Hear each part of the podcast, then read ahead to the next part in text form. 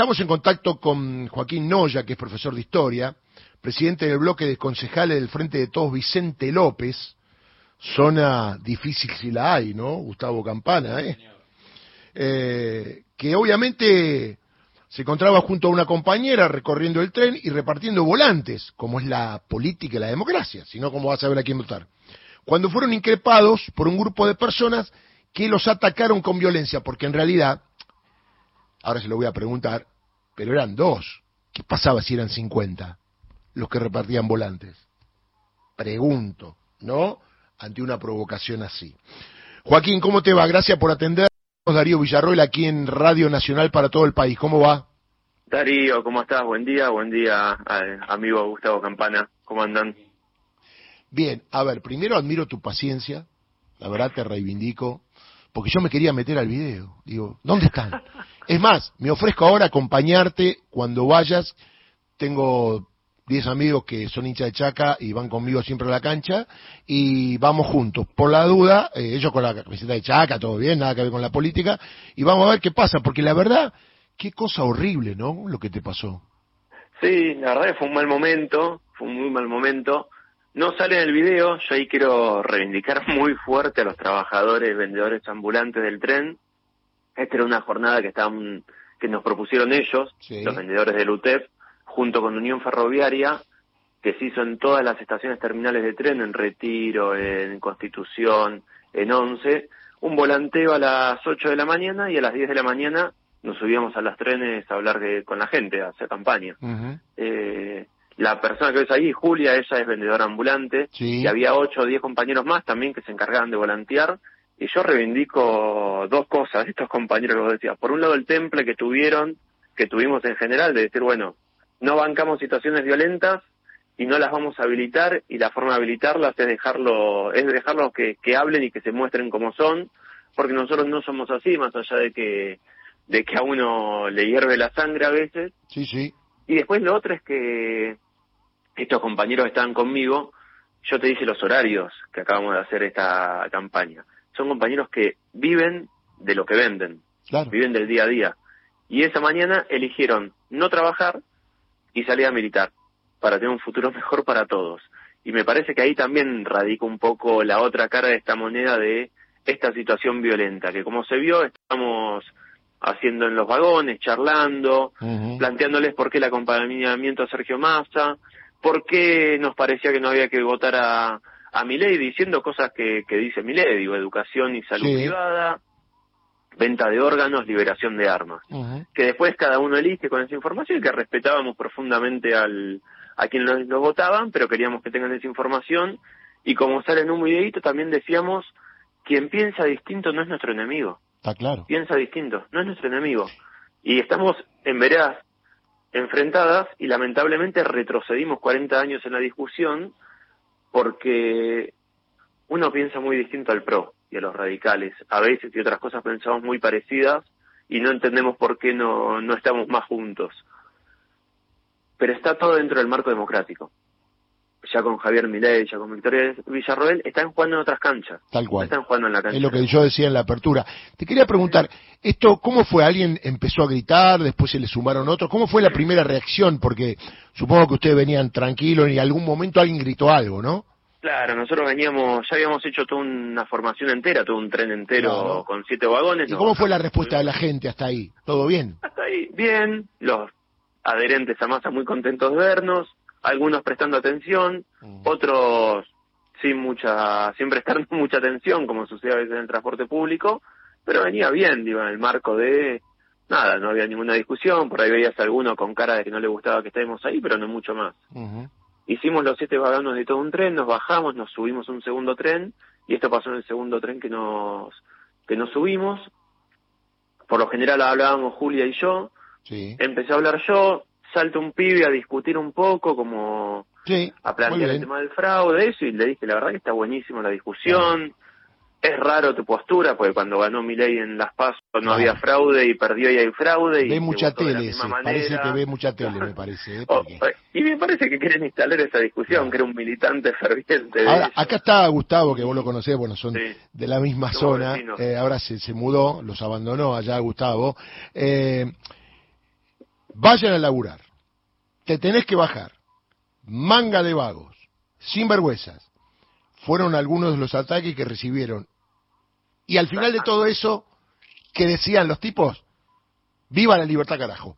¿Cómo cierra todo esto, no, Gustavo? Es raro, es raro, porque además yo te digo algo, empezó a gritar muy fuerte ese señor y de forma muy violenta, y ahí mi compañero me dijo, bueno, como me hizo un asigno, como que quería hablar ella, por esta cuestión de que, no sé, para, para pensar que no, que no vaya a mayores, y se le empieza a gritar cada vez más, se le acercaba, le gritaba, le gritaba, le gritaba, le gritaba, y cuando paraba, ella intentaba decir, bueno, déjame contestar y seguían los gritos. Claro, una locura, claro. Se sumó otra persona más atrás, se sumó otra mujer atrás a gritarle, y ahí es cuando dijimos, bueno, les pedimos perdón a los pasajeros, dijimos, la verdad que esto no es la política que queremos hacer, este no es el país que queremos, y nos vamos a bajar de, de la formación, y nos bajamos y siguieron gritando y cuando cerraron las puertas le pegó una piña Ah, a la puerta, el pibe le dijo, eh, vengan que los cago a palo, Uh, como una violencia que yo la verdad que así en el... Que es una pena que viene de arriba para abajo, ¿no? Triste eso, ¿no? Vos sos Sí. profe de historia y A ver, se está generando arriba. simple, sí.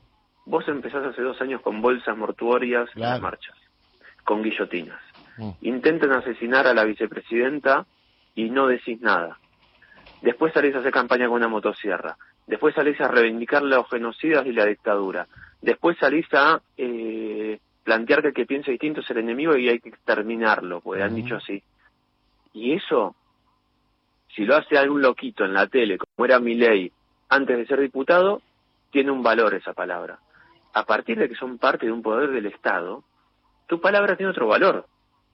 Y me parece que esa es la reproducción de la violencia desde el Estado, porque ellos son parte del poder del Estado, son parte del legislativo, tanto Ramiro Marra como Victoria Villarroel, como Javier Milei, diciendo esas cosas, reproduce violencia hacia abajo Claro, reproduce claro. violencia, no hay manera que no se reproduzca la violencia y me parece que ahí es el límite donde hay que ponerlo y donde pese al muy mal momento estaría bueno que se discute en la mesa de los domingos, quienes claro. tengan ganas de salir a buscar votos, a interpelar a esos votantes de Burrich y de Larreta que no que la verdad que no quieren vivir en un país así, que tienen Gustavo, convicciones democráticas pese a que pensamos muy distinto. Sí. Yo lo que quería agregar, Joaquín, es que en esto de cómo se genera de arriba hacia abajo, y vos citabas lo de los últimos tiempos, ¿no? Bolsas mortuorias, orcas, la motosierra. Eh, en el caso del partido de Vicente López, dicho esto para todo el país que nos escucha, que por ahí no tiene ese, ese- el dato fino, el macrismo cuando se instaló en el distrito, lo primero que hizo fue tomar, eh, estamos hablando de la democracia y, y de la participación política, tomar los paredones históricos de todo el distrito, donde estaban las pintadas, las ideas, esa suerte de, de diario popular que son las paredes de las fábricas, lo pintó con fondo blanco y rejas, como si fuera una cárcel, para que nadie los pudiera intervenir. Después arrancó con aquello de las dos Evas del siglo para el Día de la Mujer y mezclaba a Eva Brown con Evita. Es un distrito que tiene casi 400 desaparecidos y no tiene Secretaría de Derechos Humanos. Digo, por ahí estoy mezclando historia, Joaquín, pero de arriba hacia abajo, de lo- en los últimos tiempos, lo que se destiló fue eso. Sí, totalmente, totalmente. Y construir una idea de grieta, de enemigo, de... Y yo, en eso, a mí me pasó ayer, estuve encerrado en el Consejo Deliberante casi todo el día, con distintas reuniones, preparando las sesiones que vienen, eh, comisiones y todo, y hablaba con los concejales del PRO y los radicales. Digo, pero ustedes ven un límite acá. Nosotros hemos sido un balotaje con ustedes hace ocho años. No pasó nunca esto. Ujú. Porque pues a mí no me une nada con ustedes. Lo único que me une es que todos creen que es la disputa electoral. Y me parece que ahí una parte del PRO se rompió y vino a jugar con esta con esta parte que es antidemocrática. ¿Mm? Claro. Digo, la que se quiere llevar Macri hacia Milei es antidemocrática. Y nosotros le tenemos que hablar a la otra parte en estos días. Claro. Es decir, sabemos que no nos quieren, sabemos que no les gusta el peronismo, sabemos que no les gusta el kirchnerismo.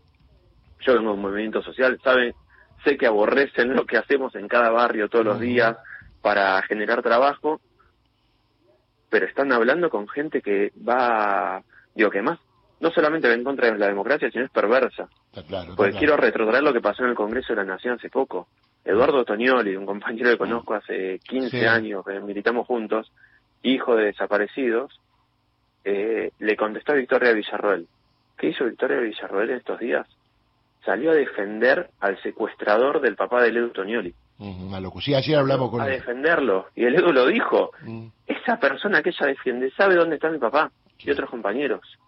Bueno, Joaquín, Compartir en un espacio democrático así. Joaquín, te felicito por el laburo, por la militancia y por tener las ideas tan claras. Te mando un abrazo grande.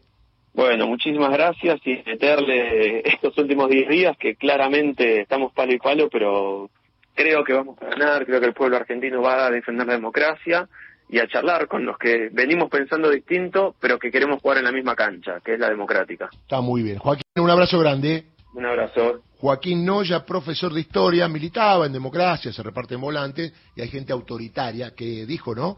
Lo voy a caer a trompada. No es la democracia por ahí, muchacho, dale.